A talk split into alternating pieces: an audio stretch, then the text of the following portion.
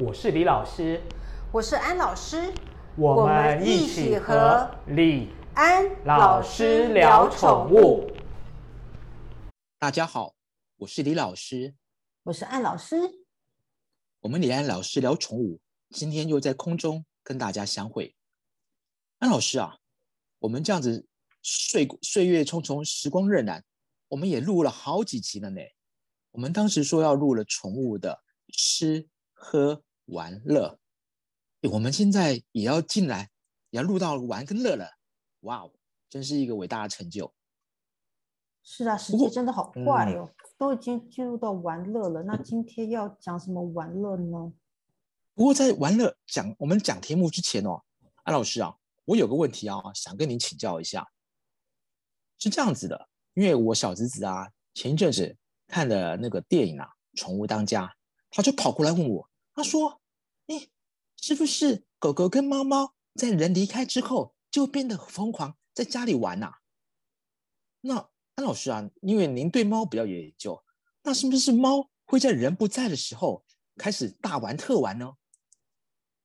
嗯，其实猫猫是否在人不在的时候就大玩特玩？应该是这么说，猫猫其实随时都很想玩乐，不会说只有人在或不在。嗯，意思就是说，大家可能都有一个错误的观念，以为说猫猫不想玩乐。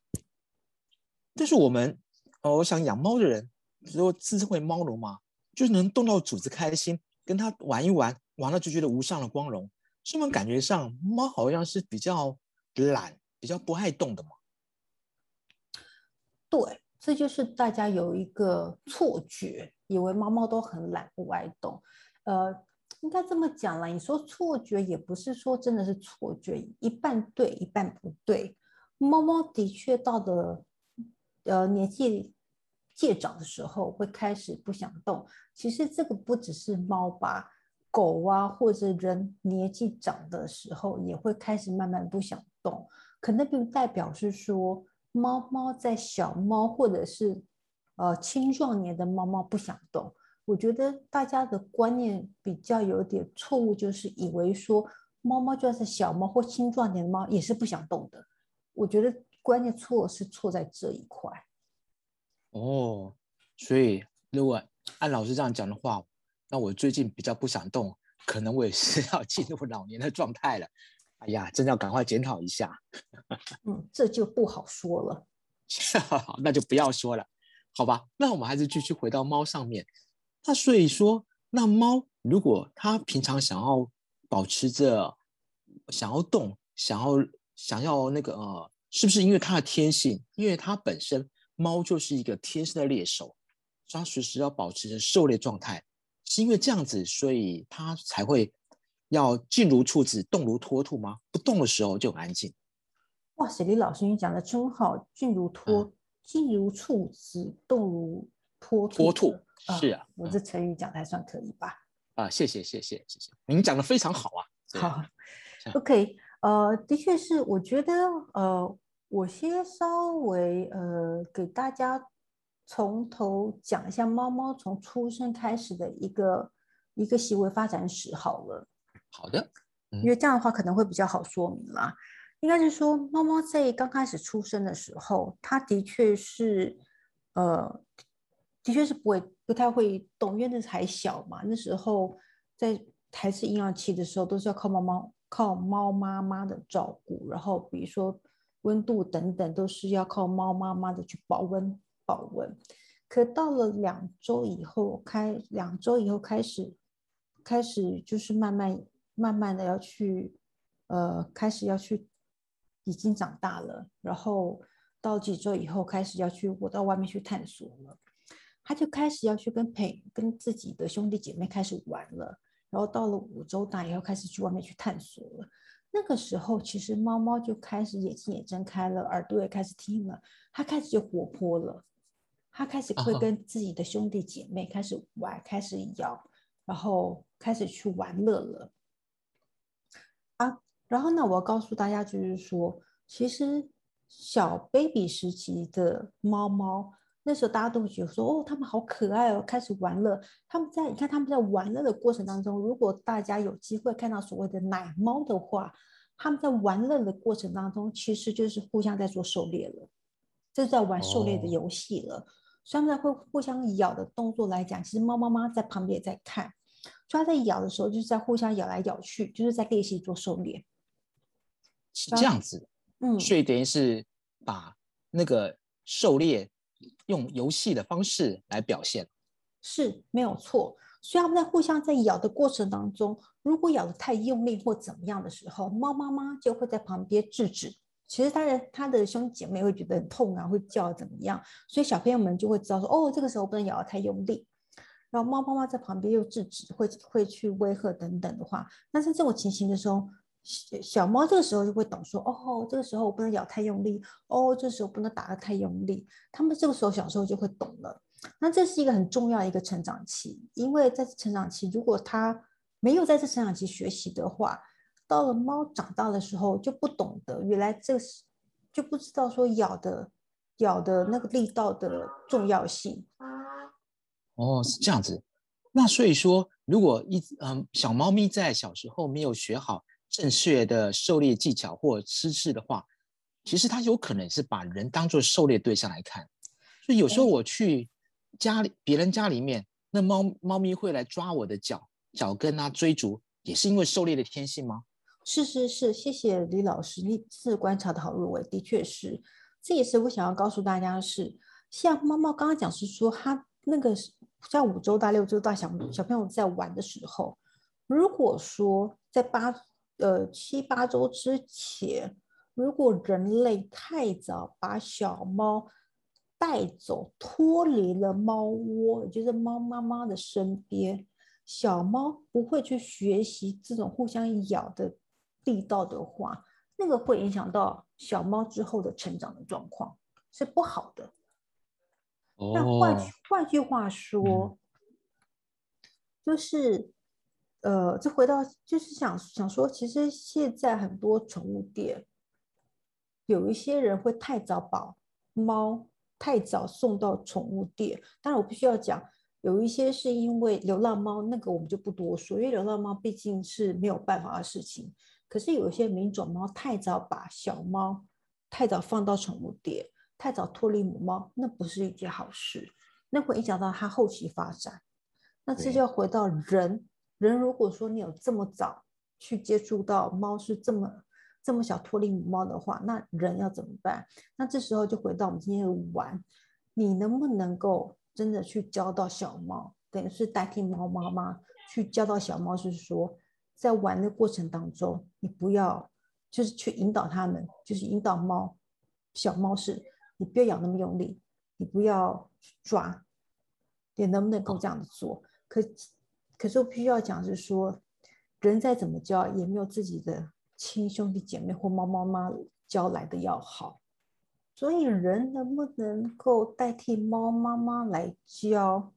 呃，我自己的经验值了。猫长大以后，我的确有碰过，因为在猫猫成长期没有被猫妈妈或兄弟姐妹教到，是说咬的时候不可以用力咬。我的确碰过这样子的猫。那事后因为读了书才晓得说，哦，原来他太太早脱离母猫跟猫兄弟姐妹，所以他不懂得咬的力道。可是我碰过有的猫，当我去教的时候，那个猫知道说，哦，原来不能咬那么用力，诶，它后来就会了，而且十分钟以内就教会。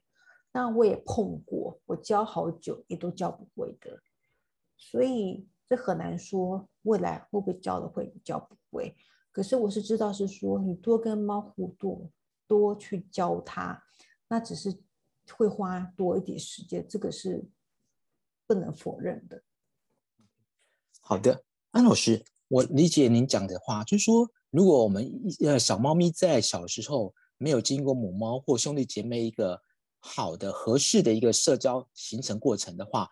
到了它成长的时候，太早脱离母猫，可能就会产生一些行为上的呃不正确，所以把那个可能是对人就是当做狩猎对象，或者是没有学习到正确的力道。那如果这样子的话，我们呃，因为我们可能拿到小猫或领养猫咪回家，或是已经猫咪在家里的时候，我们已经没办法改变这前面的行为。那我们后面可以怎么样，透过跟它互动或玩乐，来帮助他学习社会化呢？好，我要这就回到玩乐了。像如果说呃，到动物之家，因为猫猫毕竟是流浪的猫猫，所以你可能会接到的猫猫可能才一个多月大。左右或者两个月大的猫猫，两个月大其实是蛮好的。如果是呃一个月才过的那个猫猫，那怎么办？这个时候就像李老师所讲的，他开始要学习狩猎了。这个时候的确是猫，如果他还待在猫妈妈的身边，猫妈妈的确是要教小猫狩猎。那这个任务就要变成是人类的任务了。那这个时候小猫回到人类身边的时候。那猫会追逐着，就像刚刚李老师讲的，它会去追逐着人类的脚后跟去咬，或者是人类的手去咬。那怎么办？就跟着它玩。那怎么玩？不是说玩你追我跑，就是人类跑，然后叫小猫来追哦。人类变成狩猎对象不收，这样子的外面会被它咬得很惨哦。而是说，当小猫匍匐前进，说冲啊，我要去咬咬猎物，就是你的脚后跟的时候，你们赶快。呃，拿狩猎的玩具，也就是说，请你们到宠物店去买那种呃小的老鼠啊、小的鱼啊，趁着猫冲出来的时候，你把小的狩猎玩具丢出去，引导猫去追那个小玩具。当猫去追那小玩具的时候，你鼓励它，告诉它它好棒，去追那个玩具了，然后称赞它完了以后，它去追去咬了以后，给它。奖励，那奖励可能是肉泥呀，或者他喜欢吃的，或者猫猫喜欢摸的，你就跟他就摸它，让他知道是说他在要狩猎的时候，不是狩你们脚后跟，而是去玩狩猎玩具。那这狩猎玩具刚刚讲了，宠物店有在卖，就小小的，大概是小老鼠啊、小鱼啊这一类的。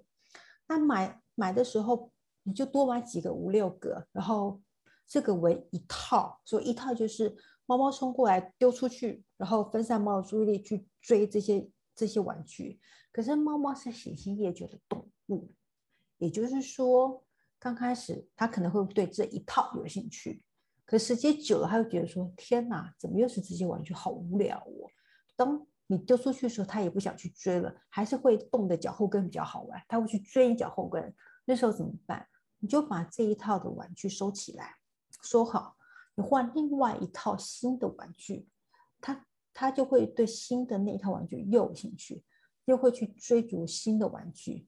可是还是一样喜新厌旧，久了以后他又觉得无聊了。那这一套新的玩具，请再收起来，再去换另一套另外一套新的。也就是说，刚刚讲的狩猎玩具，请准备三套，这三套就轮流来使用。那这是准备玩具，这是刚才讲的三套，对不对？但可是我必须要讲，猫是喜新厌旧。看我讲喜新厌旧讲很多次，可以知道猫多喜新厌旧了。然后很快的，它又会觉得无聊，那怎么办嘞？你们可以去呃拿 A 四的纸撕成一半，就是 B 五的 size，折成纸球。当猫猫冲过来又去咬你的脚后跟。对那些玩具都一点没兴趣的时候，把刚刚那个纸球丢出去，然后让猫猫去捡那个纸球，就得跟狗狗去接球的概念是一样的。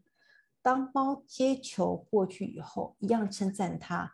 你们可以去教猫猫接完球以后，把球咬回来给你们，就跟小狗一样，把球叼回来给你们，你们再丢出去。就是玩你丢我捡的游戏，反复的玩。哦，好，安老师讲的好清楚哦，所以我们就要多准备几套的那个猫的玩具，可能就在宠物店里面可以买到一些不是很很昂贵的小东西，像小老鼠啊，或者是呃小玩具等等，多几套，让它喜新厌旧的时候可以替换。好，那我想老安老师这边讲的非常清楚，就是安老师啊，我也是想请教一下。那我们感觉上，猫平时如果是白天的时候，可能大部分都在休息睡觉。那我们要怎么等到它想要玩的时候再跟它玩吗？如果它是回家晚上的时候才想要玩，那怎么办？但是实际上我们应该怎么安排？刚刚讲的玩，呃，那个玩的方法是玩的方法，那玩方法其实是方法之一啦。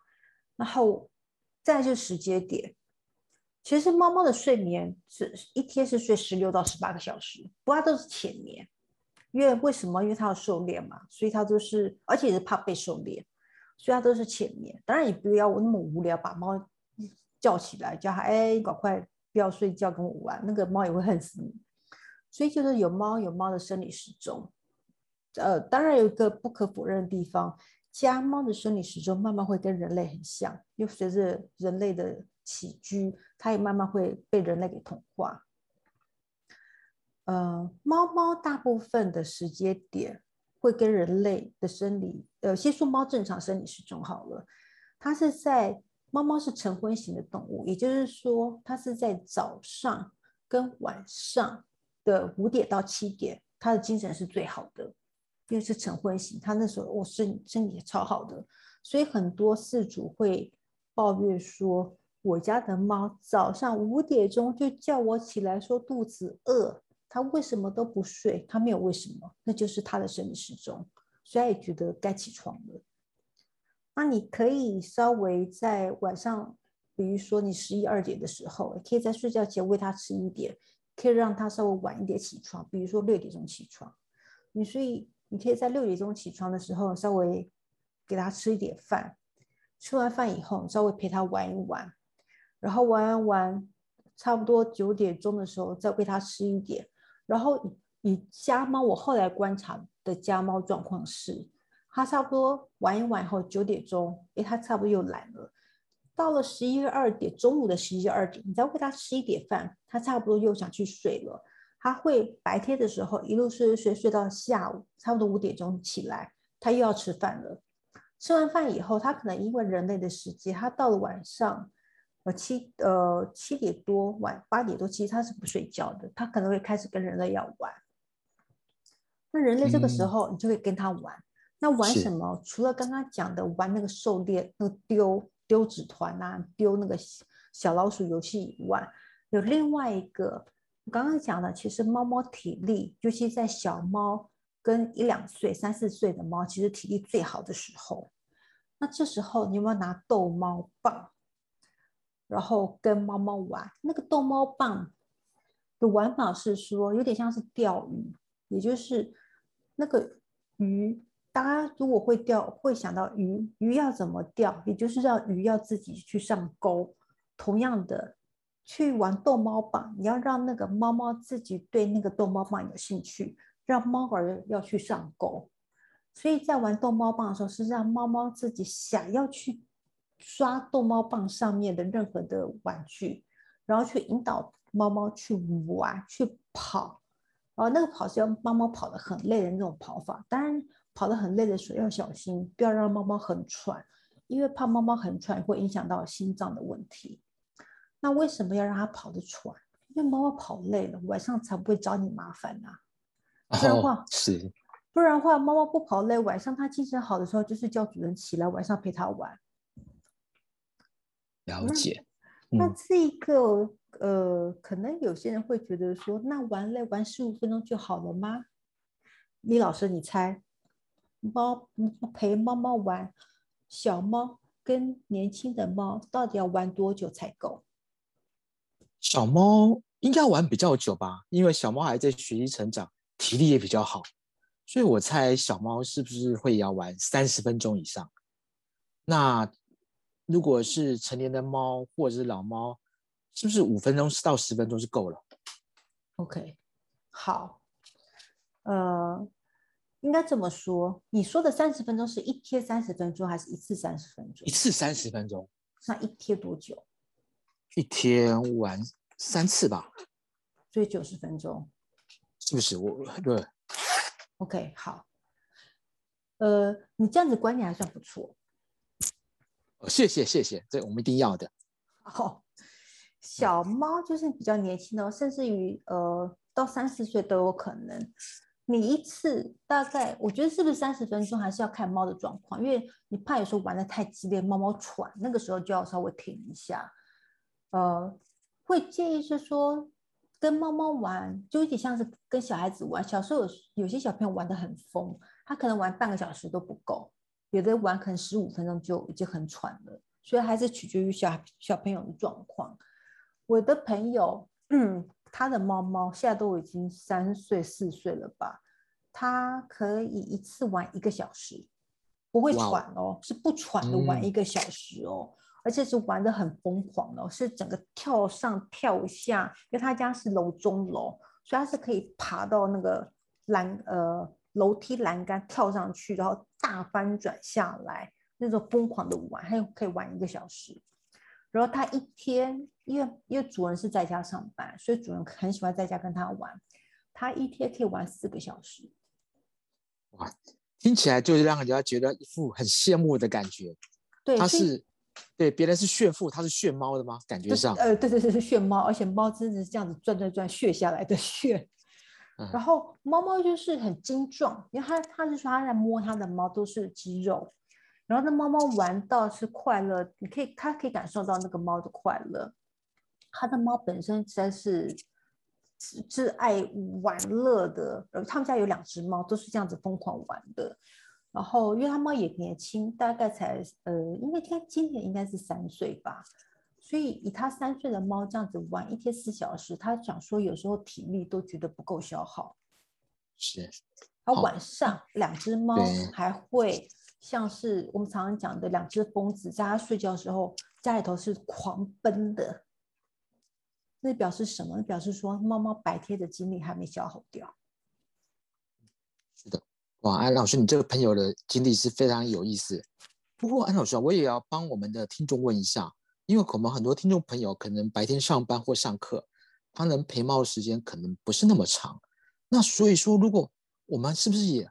我听说也可以买一种里面有猫草的玩具，可以给他，他是不是也可以让他们消耗一下体力，可以不要一直来找主人这样子，一定要来来来跟主人玩，是不是可以消化他们，转换注意力呢？我只能说很抱歉，并不行。猫草只是安抚猫的情绪，可是玩乐的话，还是要靠主人跟猫玩。我的确知道是说很多上班族白天不行，所以只能用晚上，也就是说主人们下班后回来陪猫玩，所以你们可以利用在下班后回来，就猫吃完饭以后拿着逗猫棒，就是在那边挥，让猫猫跑跑个一小时，就是让一小时，然后你只要坐在那边挥，让猫自己跑就好了，挥个一个小时一个半小时，猫猫至少在睡觉前累了，它就会好好睡。这样子是好吧，所以我们要养猫爱猫，还是一定要照顾猫，不可以说只是养猫来，只是满足一下人类的一些那些想法跟欲望而已。我们一定要平等的对待，是要有爱就要付出。嗯，呃，对，说的好，要有爱就要付出。所以猫并不是大家所想象的，以为是它只要静静在旁边陪着我就好了，可以这么做。那是等到猫年纪大了以后，在年轻的猫其实它就是这么的。活动力旺盛，它不是大家所想象的，就是在旁边默默的等。嗯，好，那老师，你刚才讲到年纪大的猫，那年纪大的猫，我们要怎么跟它做一个互动，让它游戏呢？其实年纪大的猫也是要一样是透过逗猫棒啦。不过年纪大的猫，我就不建议这么激烈，因为年纪大的猫毕竟有很多的问题，比如说有一些。呃，折耳猫哈，可能有关节炎的问题，那就不建议这样子这么激烈的动。那有一些猫，像我家有那个波斯猫，就遗传性的心脏病，哦，那就更更不能那样子动了。那个这样动反而是不好。可是可以用逗猫棒慢慢的去移动，让它们稍微动一下。OK，那所以安老师今天跟我们听众分享了很多跟猫互动玩乐的一些技巧，比如说我们。在准备一些的小玩具，不需要很很贵，可能是小老鼠啊、逗猫棒啊，也许光笔也是可以用的。然后我们可能准备个两三套，因为猫是喜新厌旧的动物，我们让它在玩腻的时候，会换到新的玩具，再吸引它的注意力。而且我们要每天，其实越是小年纪小的猫，我们可能要多花点时间陪它玩，让它消耗体力，它才不会在你要休息的时候还要过来吵你。要你吵着，要你陪它玩哦。嗯，刚刚李老师讲到光笔，就讲到镭射笔，这倒是提醒了我一点，镭射笔也是一个好用的东西哦。是，不过镭射笔要怎么用是有技巧的。第一个，镭射笔要小心，不要弄，呃，不要弄到猫的眼睛，因为真的会瞎。大家会以为不会，其实它真的会瞎。然后第二个，镭射笔不是在墙壁上挥一挥，猫去抓抓就觉得好棒棒，并不是哦。因为镭射笔如果让猫猫去抓，抓个老半天，猫猫都一直没抓到东西，其实猫是会沮丧的。那怎么办嘞？所以也就是说，让猫挥一挥抓不到，可是你偶尔总是要抓到一点东西吧？是啊，嗯，那可以怎么做？就是呃，在跟猫玩镭射笔之前，可以去偷偷去藏一些好吃的零食。然后偷偷藏到某一些地方，所以在跟它玩镭射笔的时候，然后慢慢的镭射笔就故意射到某一些你藏好的零食的那个地方，故意引导猫猫去找你你你的藏的那个那个地方。比如说你把零食藏到右边的角落好了，你镭射笔就从左边镭射，然后在墙壁上一直一直扫镭射，扫扫扫到右边的角落，就让猫猫自以为说它好厉害，一路。一路狩猎，狩猎，狩猎到右边角落的时候，居然给它找到猎物了，它就觉得说它自己很棒，因为受到猎物了，它就会有一种成就感。好，就是我们要跟猫玩一个寻宝游戏，而不是由于游戏哦。对，可以说是我与其说是寻宝，不如说是狩猎，因为猫是狩猎者，是狩猎游戏，让他觉得说耶，我狩猎了，我狩居然猎到受到猎物了。他就会觉得有满足感，觉得非常之有成就。那也的确是可以这个样子。这样的话，其实主人也省力气，只要手在那边挥，然后猫也动了，然后也跳了，该做什么也做了。所以你说猫猫跟它玩半小时到一个半小时可不可以？可以。你只要手在那边动半小时到一个半小时，猫猫也差不多玩了这么久了。哇！所以今天我们也非常谢谢安老师。跟我们分享了很多如何跟猫玩乐的游戏，呃，技巧以及方式，而且很重要的，我们既然呃跟猫相处，爱它，我们就要付出，也要跟它互动，不要把它只是放在家里都不去理它。我想，就像我们人也一样，如果我们在家里别人都不理你，我们会觉得很寂寞的。所以呢，我们还是要跟我们的猫咪、我们的猫皇还是保持着密切的互动，除了喂它、养它。还要跟它玩哦，所以其实猫猫是要爱玩的动物，它不是不爱玩。那大家要记得，猫猫其实在幼猫还有青壮年的猫的时候，还是要陪要陪伴它们玩，而不是就是静静的在那一边哦。嗯，哇，所以我们今天谢谢安老师跟我们的分享。我是李老师，我是安老师，我们李安老师聊宠物。下周见，拜拜。我是李老师，我是安老师，谢谢大家收听李安老师聊宠物。记得帮我们按赞跟订阅哦。